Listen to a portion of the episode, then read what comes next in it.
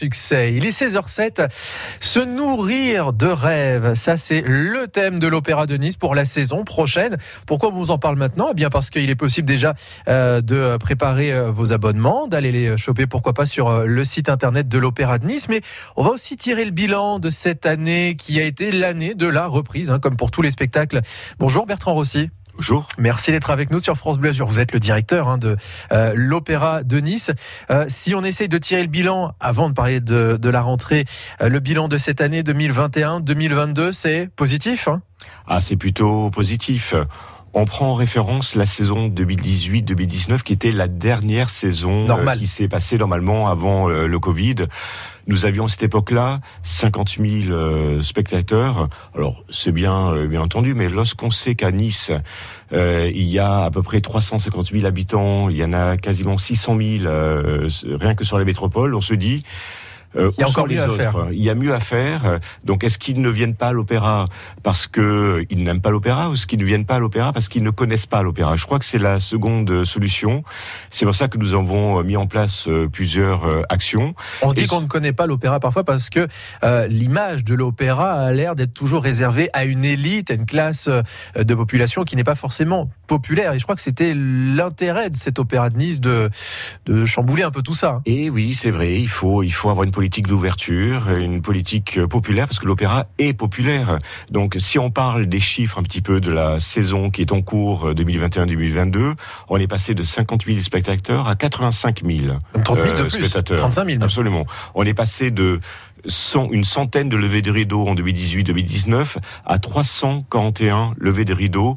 Nous en aurons 355 pour la saison euh, prochaine. 10 000 étudiants, 10 000 scolaires euh, également.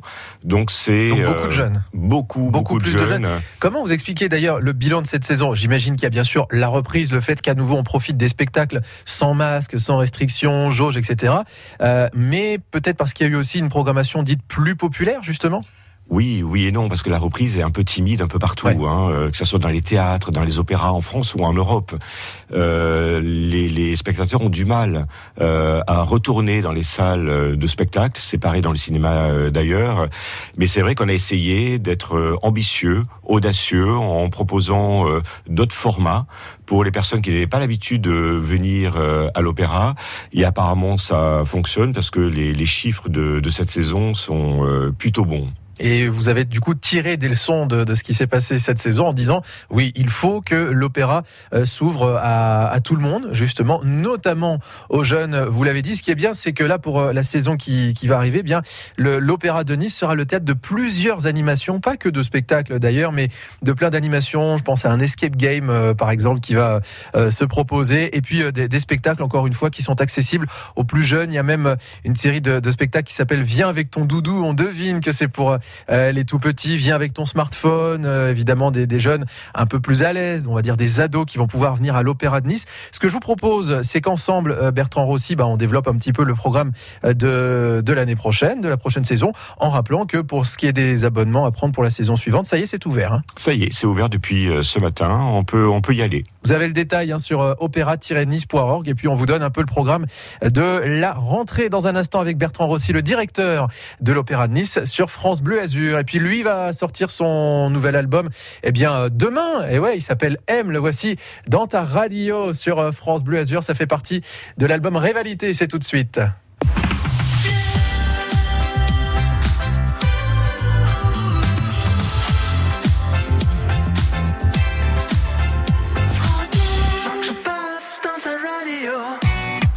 De tes yeux, de ton univers, quelque part sur cette terre.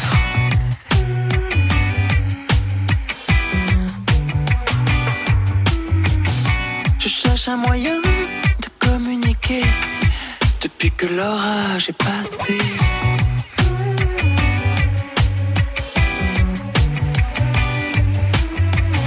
Je sentais bien que mon cœur n'était plus à même de dire des mots comme je t'aime. Faut que je passe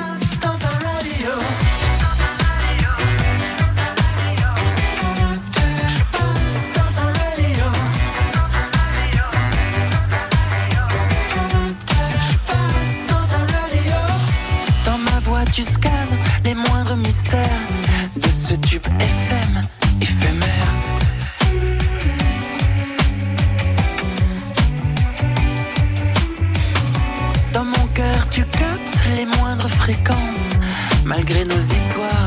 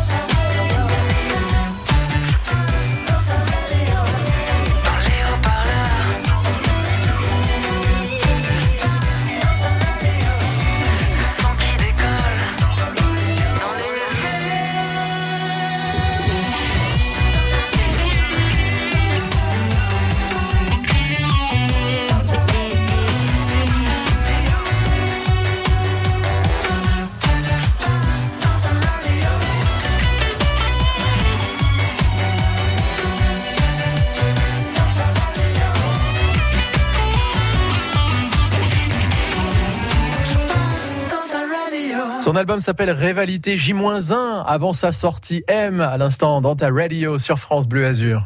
Ce week-end, commencez la journée avec une personnalité dans l'actu. Salut, c'est Adrien Mangano. Le week-end sur France Bleu Azur, on partage notre petit déjeuner avec des stars. Ce samedi, Bérénice Bejo se confie sur le tournage du film Coupé. Et Michel m'a trouvé évanouie, euh, face contre terre, et quand il m'a retourné, j'étais plein de sang comme dans le film, et complètement défigurée. Et Clovis Cornillac rejoindra notre Côte d'Azur pour nous présenter son nouveau film C'est magnifique. T'arrives sur la côte d'Azur et ça te dit que c'est ici qu'il faut vivre. Quoi. Bérénice Bejo, Clovis Cornillac, deux stars au petit déjeuner de 8h15 à 9h sur France Bleu Azur. Suivez l'émission en direct à la radio et sur l'appli France Bleu.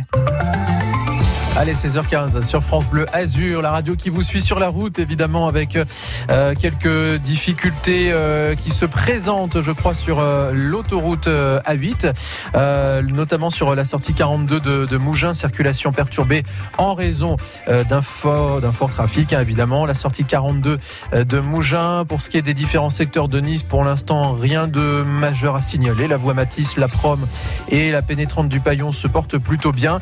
La route du bord de mer, ça commence à se compliquer hein, entre Antibes et Villeneuve-Loubet, mais vraiment sur le dernier kilomètre qui vous amène euh, à Villeneuve-Loubet-Plage. On a autrement un petit peu de, un petit peu de bouchon, un peu de ralentissement. Allez, pas de bouchon, mais des ralentissements sur le boulevard de la Croisette à Cannes, en direction du quai Saint-Pierre et sur le boulevard Carnot, euh, vous faisant quitter le Canet jusqu'à Cannes, justement. Pour euh, d'autres infos trafic, je vous invite à nous appeler, bien sûr, hein, 04 93 82 03 04. L'Happy Hour, les fins de journée sont positives sur France Bleu Azur. Du positif, vous allez en retrouver euh, à- pour la nouvelle saison de l'Opéra de Nice, une nouvelle saison qui se veut populaire, rassembleuse, familiale et attractive aussi. hein. Bertrand Rossi, hein, je rappelle que vous êtes le directeur de l'Opéra de Nice.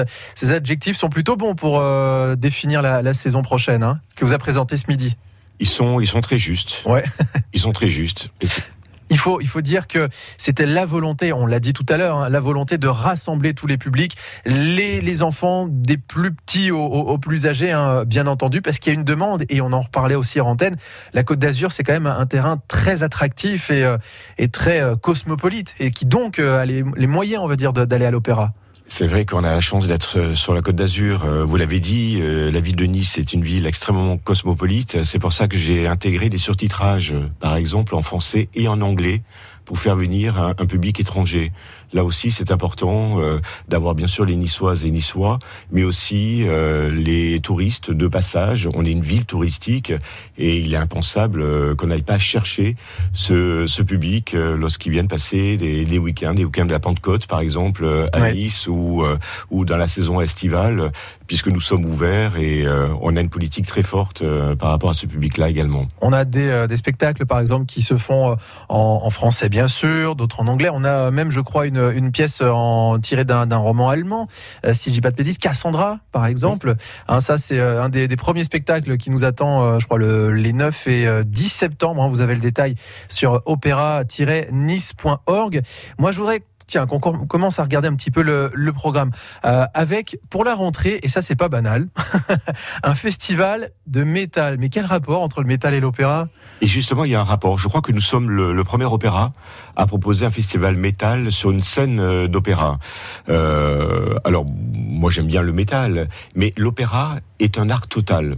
Depuis euh, le XVIIe siècle que l'opéra existe, euh, l'opéra est un art total qui mélange autant la musique que le chant, la littérature, la peinture, aujourd'hui bien sûr le, le numérique, avec euh, plusieurs influences musicales. Euh, il y a euh, le jazz qui passait par là, avec Gershwin par exemple.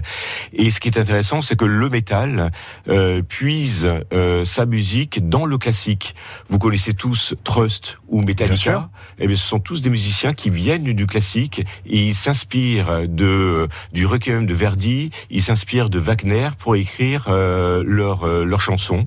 Dans beaucoup de Et- styles, hein, même la pop aussi, on doit Et- beaucoup à la musique classique. Ouais, Finalement, ouais, ouais. souvent ça part de là. hein. Ça part de là et spécifiquement, je crois le, le le métal. Moi, je connais plusieurs chanteurs d'opéra, par exemple, qui sont à la fois chanteurs d'opéra et euh, chanteurs de métal. Il y a Marina Viotti, euh, qui est une Suisse, qui chante sur les plus grandes scènes lyriques et en même temps, elle fait partie d'un groupe métal. Donc là, ce sera vraiment un moment important.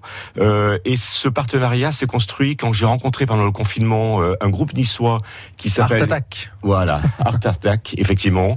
Euh, c'est un c'est un groupe niçois qui fait partie euh, d'un label, l'un des plus grands labels Atomic Fire depuis euh, depuis qu'ils ont tourné un clip euh, à l'opéra, donc ça leur a porté chance.